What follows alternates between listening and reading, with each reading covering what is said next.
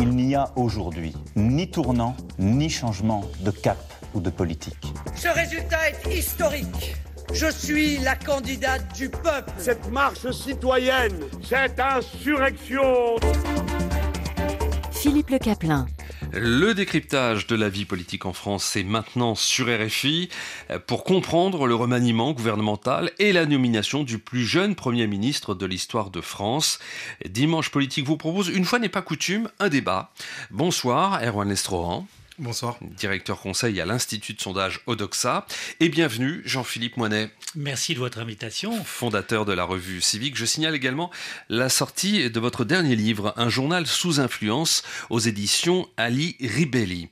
Alors, dimanche dernier, à cette même heure, sur RFI, il était question de l'hypothèse d'un remaniement gouvernemental.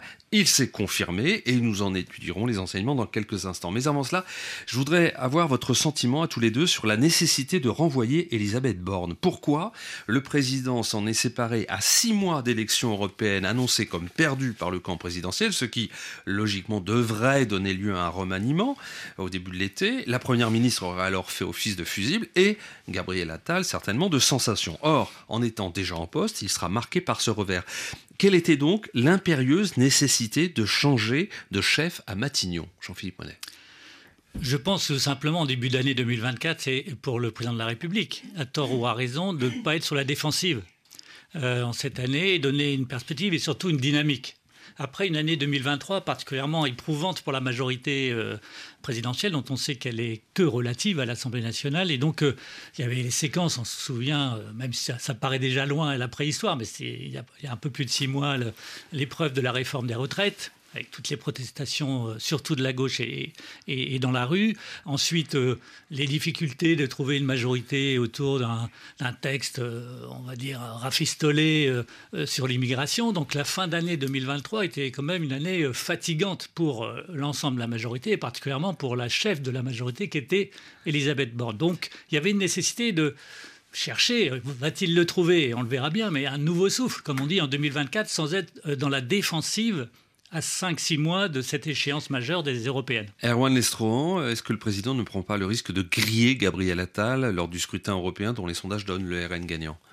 Non, non, non, je pense que le, pari qui est fait par le, président, c'est d'essayer peut-être de, de, limiter la casse avec aussi l'idée de se dire que les bénéfices de la nomination de, Gabriel Attal seront importants. Aujourd'hui, si on fait les projections en nombre de sièges, le Rassemblement national et la majorité présidentielle avaient 23 sièges au Parlement européen. Aujourd'hui, ils en perdraient 5, là où le Rassemblement national en gagnerait 5. Donc il y a aussi une question de représentation au, Parlement européen. Et sur la question du, du, timing, si Emmanuel Macron avait nécessairement en tête l'idée que le lendemain de l'élection devrait probablement, après les européennes, être accompagné d'un nouveau souffle, alors que c'est un scrutin qui peut leur être défavorable. Il y a aussi le risque pour Emmanuel Macron d'être contraint à l'immobilisme jusqu'à septembre, parce que c'est ce qui se passe quand on fait un remaniement au mois de juillet, en plus avec les, JO. Donc ça fait un immobilisme quand même assez long, avec une Premier ministre très impopulaire, une image très détériorée par euh, les retraites et la loi immigration. Et puis le risque aussi d'arriver aux élections européennes avec un vote sanction extrêmement important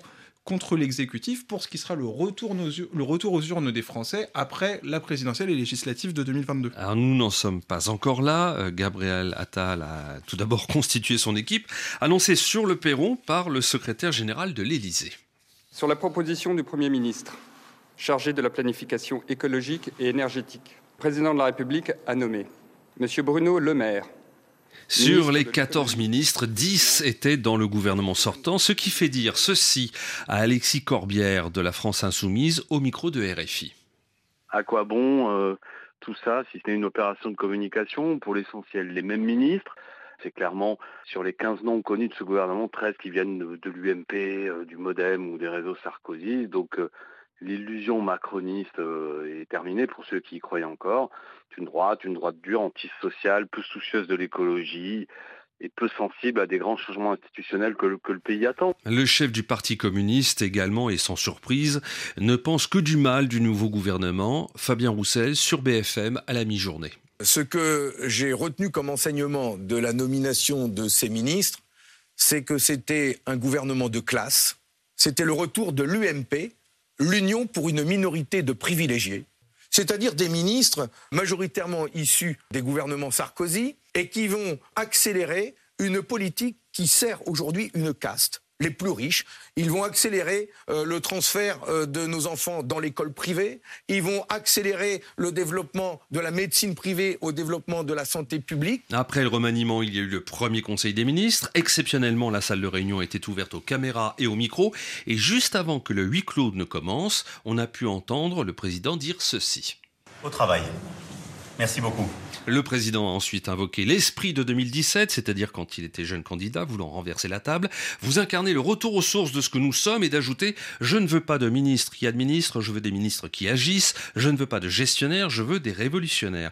Est-ce que vous y croyez, vous, sachant que le président contrôle tout? Gabriel Attal aura-t-il les coups des franches ou sera-t-il un simple exécutant, Erwan Lestro eh ben, il y, a deux hypothèses. Soit dans la continuité de ses prédécesseurs, c'est surtout un chef d'équipe gouvernemental, un exécutant de la politique euh, d'Emmanuel Macron, c'est-à-dire que le style vertical se maintient. Soit deuxième hypothèse, on va vers plus d'horizontalité de l'exécutif, on a une relation plus bicéphale entre le président et euh, le chef du gouvernement, ce qui est un peu la condition pour que l'effet waouh lié à la désignation de Gabriel Attal fonctionne. C'est-à-dire que si les bénéfices d'image qu'entraîne le, dynamisme de, Gabriel Attal doivent fonctionner, c'est parce que on le laisse s'exprimer. Donc euh, une mise au, second plan, ça gommerait un peu ce qui peut apporter à l'image euh, d'Emmanuel Macron. Maintenant, entre maintien du style vertical et exécutif euh, peut-être plus bicéphale que, que, par le passé, c'est Emmanuel Macron quand même qui détient la clé. La gauche parle donc de, de coup de com', autrement dit, euh, et de manière péjorative, de pas grand-chose. Jean-Philippe Moinet, vous pensez que le président fait du neuf avec du vieux, un, gouvernement composé de gens de la vieille politique, seulement dirigé par jeunes? Alors, la question de, l'âge des artères est, relative en politique, parce et, ailleurs d'ailleurs, on peut être très jeune et avoir euh, un âge avancé, jeune dans, son esprit et dans ses actions. Mais c'est vrai que le sujet de l'accusation de communication peut être euh, relativement recevable, mais c'est vrai que souvent, quand on entend les oppositions, euh, dire cela, c'est que c'est aussi reconnaître leur communication est peut-être plus faible. Et, en fait, euh, Gabriel Attal, qui a quand même un, talent reconnu par beaucoup d'observateurs, y compris d'opposition plus ou moins en privé, euh, fait face à des communicants de, la zone populiste. Et c'est ce qui se passe en Europe. L'extrême droite populiste, tendance xénophobe, communique sur les peurs constamment autour des faits divers, autour de tout ce qui peut faire peur dans euh, euh, les événements euh, qu'elle essaye de, racoler. Hein. Et, et, le populisme, la gauche radicale, communique énormément, et, bien aussi à sa manière, mais sur d'autres registres, mais avec une tonitruance communicative. Et donc, euh, face à ça, les, partis de gouvernement euh, d'opposition peuvent dire euh, attention, c'est de la communication, mais il y a aussi un impératif de mieux communiquer pour les, les partis de gouvernement en général et celui qui est au pouvoir en France en particulier. Vous écoutez Dimanche Politique sur RFI. Philippe Le Caplin. Comme tous les ministres issus de la gauche de la Macronie ayant dit leurs réserves sur la loi de l'immigration, euh, sans toutefois aller jusqu'à démissionner, ont été écartés euh, des personnalités, euh, donc ces personnalités de gauche, et des personnalités de droite comme Rachida Dati et Catherine Vautrin ont été nommées. La gauche ironie sur un gouvernement Sarkozy 4. Il y aura bientôt plus de cadres LR au gouvernement qu'au sein de la direction des Républicains, dit de son côté Renaud Muselier, qui avait quitté le parti avant la présidentielle de 2022 pour rejoindre René alors, après deux réformes sur les retraites et l'immigration, ce remaniement confirme-t-il, selon vous, Erwan Estrohan, l'ancrage à droite d'Emmanuel Macron et donc, par là même, la fin du célèbre en même temps, en même temps, en même temps, à gauche et à droite? Tout, d'abord, ce qu'il faut dire, c'est que c'est auprès de l'électorat qui est plus âgé, plus favorisé, et surtout politiquement des sympathisants Renaissance et des sympathisants LR que se situe aujourd'hui la base électorale de la majorité. Et en ça, le nouveau casting gouvernemental est tout à fait pertinent. D'ailleurs, en juin 2023, on avait plus de 8 personnes sur 10, et chez les sympathisants de Renaissance et chez les sympathisants LR, qui étaient favorables à un accord de gouvernement entre la majorité et la droite en intégrant des ministres les républicains. Donc ça, c'est cohérent. Mais en revanche, c'est vrai que si on a bien une mise en conformité avec les soutiens électoraux de la majorité, il y a une rupture nette avec la posture du en même temps, et de gauche et de droite avec un ancrage qui est, assez net à droite. Jean-Philippe Moinet de la revue euh, Civique, faut-il voir un signe quand Gabriel Attal emprunte au code de la droite sarkozyste en parlant par exemple cette semaine de la France laborieuse qui se lève tous les matins en ayant le sentiment de travailler pour d'autres? Oui, il y a peut-être des emprunts venant de Nicolas Sarkozy, mais plus largement, je pense qu'il y a deux choses. Une, une, action stratégique autour de la notion du travail. et des, gens au travail ou pour les mettre au travail. D'où l'objectif que, que l'on connaît du président de la République d'amener la France au plein emploi d'ici la fin du, mandat. deuxième chose, la question des classes moyennes laborieuses ou au travail effectivement euh, martelé par euh, Gabriel Attal, est une manière aussi de saisir ou tenter de saisir la classe moyenne. Euh, qui peut être une manière de dépolitiser son, sa posture, au sens où la classe moyenne, tout le monde peut s'y retrouver. c'est peut-être une facilité de langage, mais c'est un, un, objectif assez stratégique sociologiquement. Et la question de, ces, de, cette classe moyenne est abordée aussi on le sait, euh, par ceux qui considèrent, et c'est beaucoup exploité du côté de Marine Le Pen, euh, qui fait entendre une musique depuis des années sur le thème Attention, euh, vous, Français moyens, vous êtes dépossédés par d'autres. Et sous-entendu, on voit bien que ça veut dire, elle le dit explicitement, ce sont les étrangers. Et parler de la classe moyenne et dire qu'ils doivent être valorisés dans un sentiment non pas d'abandon, mais en tout cas de délaissement euh, des politiques publiques qui toucheraient les plus défavorisés et pas la classe moyenne. Euh, et je pense que Gabriel Attal a saisi cet enjeu majeur, politique, stratégique et sociologique, qui est de, faire euh, comprendre et de parler avec ce public de classe moyenne qui n'a pas été l'objet on va dire, d'une communication prioritaire, soit pour les politiques qui concernaient les plus défavorisés, euh, soit euh, les politiques qui pouvaient favoriser les plus favorisés. Alors la, seule véritable surprise de ce nouveau gouvernement, c'est la nomination de Rachida Dati au ministère de la Culture. Je comprends qu'elle puisse surprendre cette nomination. Moi, elle ne me surprend pas. Il est donc bien loin le temps où Rachida Dati accusait la formation politique du président de la République d'être un parti de traîtres de gauche et de droite, alors que Bruno Le Maire et Gérald Darmanin quittaient LR pour la rejoindre.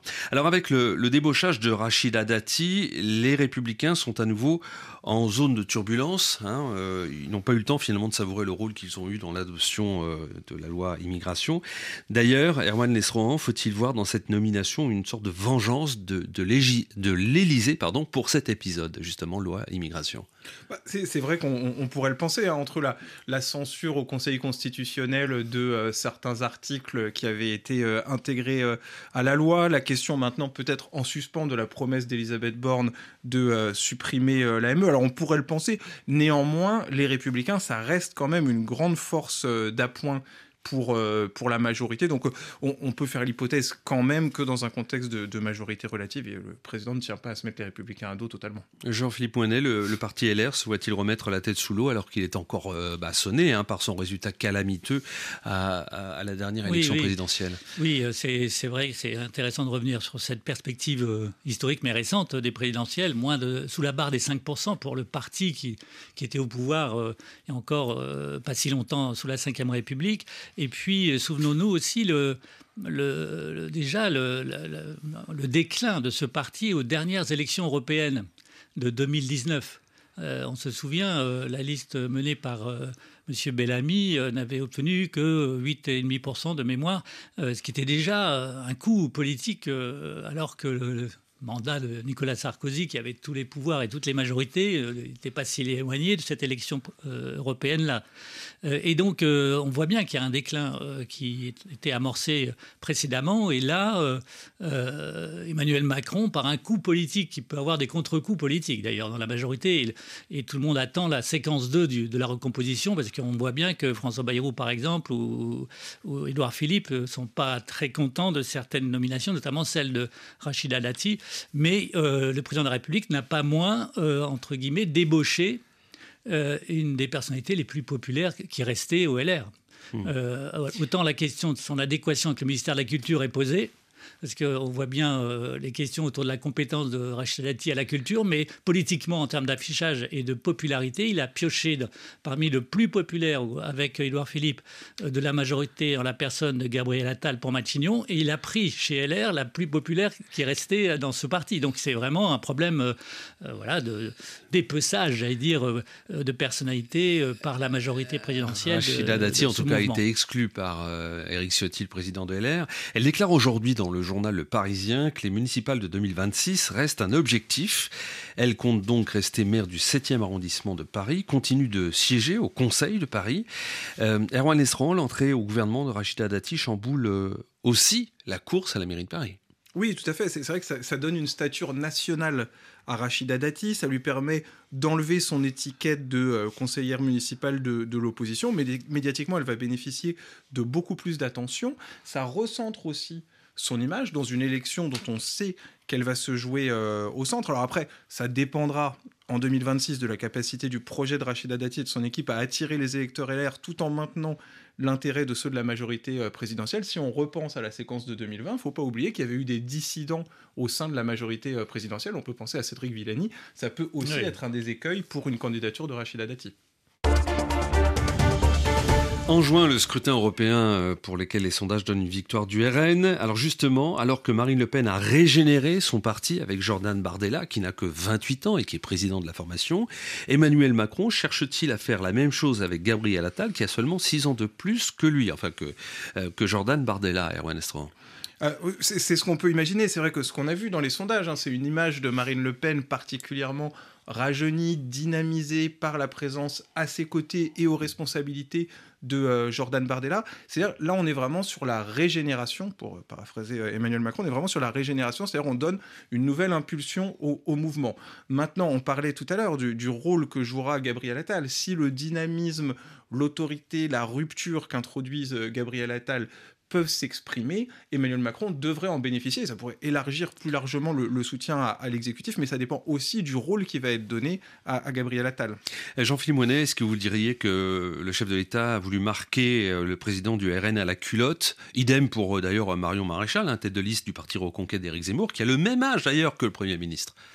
Oui, sans doute. On voit bien qu'il y a cette perspective proche des européennes euh, qui était dans l'un des critères principaux de la nomination de Gabriel Attal, avec cet euh, élément-là aussi qui est de saisir et ressaisir euh, les sympathisants de la majorité présidentielle et notamment tenter d'amener à, à, à, la participation électorale et donc à la lutte contre l'abstentionnisme, qui est quand même la grosse euh, menace pour tous les candidats. D'ailleurs, on voit bien que maintenant, euh, près de 50% des électeurs de certaines élections ne vont plus aller voter. Et donc, il y a un enjeu aussi, et je pense que la, la nomination de Gabriel Attal est faite pour ça aussi, de réveiller une partie de l'électorat macroniste, d'une part, plus générale, mais aussi d'aller vers les jeunes. Et la question des jeunes euh, était centrale aussi dans cette élection comme dans d'autres, parce qu'elle est porteuse de certaines thématiques. Et je pense que Gabriel Attal, par son profil, par son propos, par son usage des réseaux sociaux, par exemple, euh, a une capacité à aller vers les jeunes pour leur dire allez voter. Et c'est un enjeu parce qu'on a vu l'extrême le, droite du Rassemblement national récupérer progressivement une partie euh, tendanciellement à la hausse de l'électorat jeune. Euh, et euh, cette bataille des européennes se jouera en partie dans l'électorat jeune. Va-t-il aller voter? Un peu plus que les dernières élections hors présidentielles, euh, pour euh, ceci essayer de, de, de, ramener la liste euh, de la majorité présidentielle au mmh. plus proche de celle des, du RN, sachant, rappelons-le quand même, on parle de défaite probable. La dernière fois, c'était le cas, avec un écart plus mince. La, la, liste Le Péniste avait un point et quelques de plus que celle déjà de la majorité présidentielle, et en 2014 aussi. Euh, mais on voit bien que l'écart s'est creusé dans les estimations de vote, et on est à six mois de la présidentielle. Donc euh, beaucoup de choses peuvent se passer en six mois. La date n'est pas encore connue, mais dans les prochains jours, le Premier ministre doit prononcer son discours de politique générale à l'Assemblée nationale. Il déclinera donc sa feuille de route à cette occasion.